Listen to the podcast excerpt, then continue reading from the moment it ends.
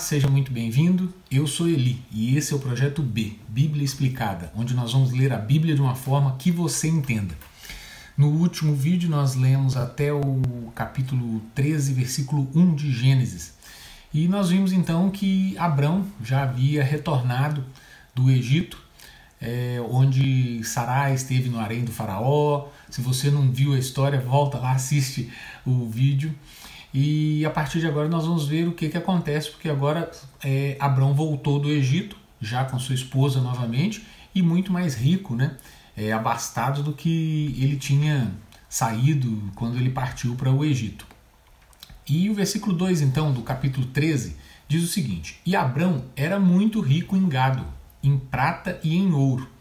Então, o que aconteceu? Ele já tinha muitas posses. Quando ele foi para o Egito, então Sarai, pela sua formosura, foi tomada para o harém do faraó. Né? Mas quando o faraó descobriu que ela era esposa dele, porque eles quando chegaram lá contaram uma história diferente. Se você não assistiu o vídeo, volta, assiste ali que você vai ver a história direitinho. Então Deus assolou o faraó com várias pragas para que ele devolvesse Sarai a Abraão. E ele então devolveu e ainda deu algumas riquezas, muitas posses, gado e etc. para Abraão. E assim ele Sarai toda a sua família, todos os seus pertences voltaram para a terra de Canaã. E o versículo 3 então continua dizendo o seguinte: E ele foi em suas viagens do sul até Betel, até o lugar em que sua tenda havia estado no início, entre Betel e Ai. Então ele voltou para de onde ele tinha saído. Né? É o último lugar né, onde ele esteve antes de ir para o Egito. É uma área de Canaã, então com mais chuva e, consequentemente, mais vegetação para alimentar os seus rebanhos o rebanho de Ló, o seu sobrinho. O versículo 4 diz o seguinte: Até o lugar do altar que ele fizera ali no início. E ali Abraão invocou o nome do Senhor. Então ele voltou para de onde ele tinha partido, onde ele estava antes, e para o mesmo lugar onde ele havia feito um altar ali é, no início. E esse foi o último é, altar mencionado. E o último momento em que ele havia invocado o nome do Senhor, onde pelo menos está mencionado isso na Bíblia. Então ele repete a adoração e aqui pela primeira vez, desde que ele saiu de Canaã e foi para o Egito, ele invoca o nome do Senhor novamente. Então não existe relato de que ele tivesse feito algum altar ou invocado o nome do Senhor. Desde que ele saiu, foi para o Egito, aconteceu isso tudo e ele voltou. Então, versículo 5 segue dizendo: E Ló também, que foi com Abraão, tinha rebanhos, gados, tendas, e a terra não foi capaz de comportá-los para que eles pudessem habitar juntos, porque eram muitos os seus bens, de modo que não puderam habitar juntos. Então, apesar de ser uma região com muitas chuvas, igual nós falamos, é, é, já dissemos que haviam meses secos, é, meses mais chuvosos, é, no período de seca é, havia muita fome, no período de chuva, que era esse momento agora, havia, havia muita abundância. Entretanto, né, é, tanto as pessoas, rebanhos, tudo, as posses, vamos falar assim, de Abraão e de Ló eram muitas. E a região onde eles estavam não comportavam para que eles ficassem juntos no mesmo lugar. Então eles teriam que se separar e buscar áreas um pouco mais afastadas para que pudesse é, suprir as necessidades deles e de seus rebanhos. E no versículo 7, então, é, diz o seguinte: E houve contenda entre os pastores dos gados de Abraão e os pastores do gado de Ló. E os cananeus e os perizeus habitavam na terra nesse tempo. Com os recursos então ficando limitados, né, começou a haver uma rixa entre os pastores de Abraão e os pastores de Ló. Né?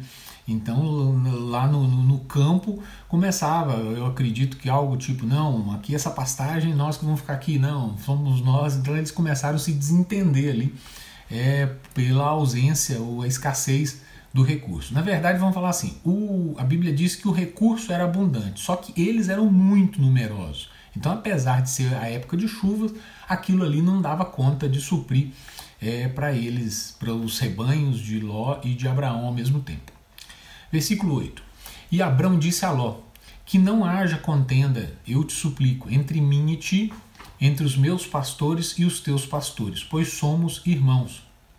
Então Abraão acalmou a situação, pois essa rixa entre os pastores dos rebanhos é, já havia gerado uma tensão na relação dele próprio com Ló.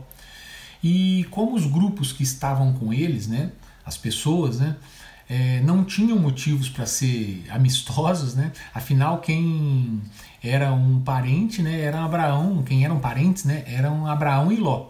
É, os funcionários ali, vamos dizer, os pastores ou as pessoas que estavam com eles, é, eles não tinham assim parentesco né, que justificasse assim uma afeição.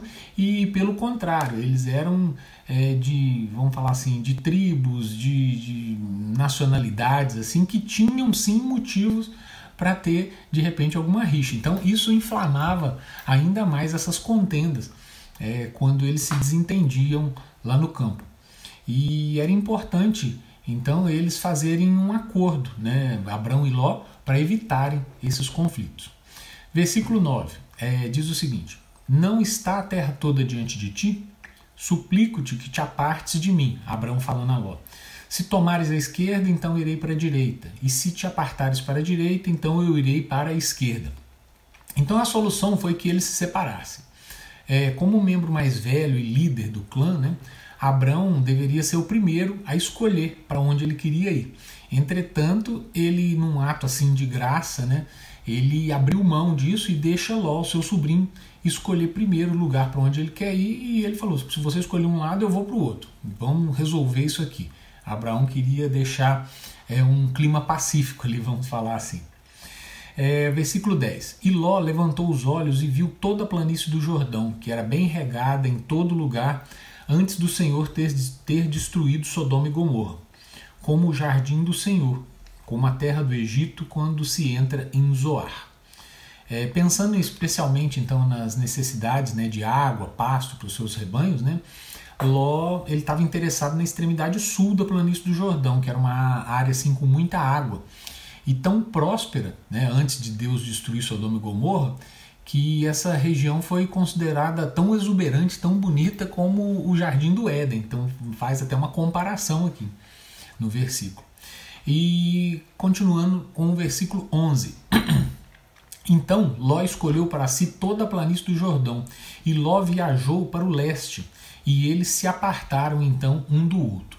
Então a partir daí, cada um foi para o seu lado. Abrão para um lado, Ló para o local que ele tinha escolhido. Uma curiosidade aqui é que essa viagem para o leste tem algumas implicações perturbadoras, né? É, pois, como vimos anteriormente, o leste foi o caminho seguido por Adão e Eva depois de serem expulsos do paraíso. Né? Depois do pecado, Caim, após o seu julgamento, e pela humanidade pecadora antes do incidente da Torre de Babel. Então, ó, Ló escolheu o leste e foi para o leste. Então, essa partida para o leste faz essas associações, assim que eu falo assim, de certa forma, perturba um pouco. Adão e Eva também, quando foram expulsos do Éden pelo pecado, partiram para o leste. Caim, após o seu julgamento, partiu para o leste. É... E após a Torre de Babel, né, o incidente todo ali, também o leste.